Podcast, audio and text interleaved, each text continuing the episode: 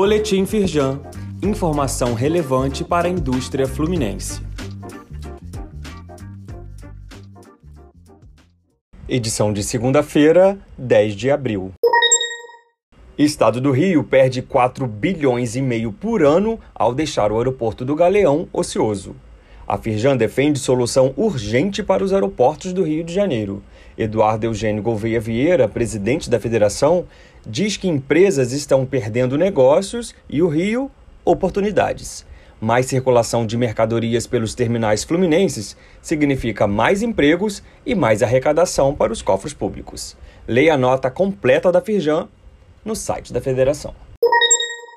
Imprensa dá destaque ao posicionamento da Firjan sobre o prejuízo causado pela falta de coordenação entre Galeão e o Santos Dumont diversos veículos mostram que a movimentação do aeroporto internacional caiu nos últimos anos, enquanto o Santos Dumont vem operando perto da sua capacidade máxima.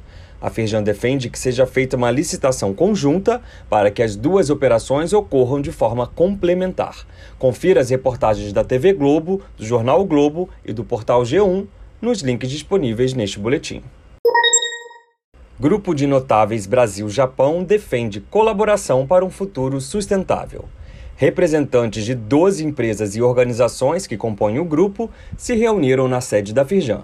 Eduardo Eugênio Gouveia Vieira, presidente da federação e chairman do grupo pelo lado brasileiro, abriu o encontro ao lado de Akio Mimura, chairman pelo lado japonês. Leia mais no site da Firjan.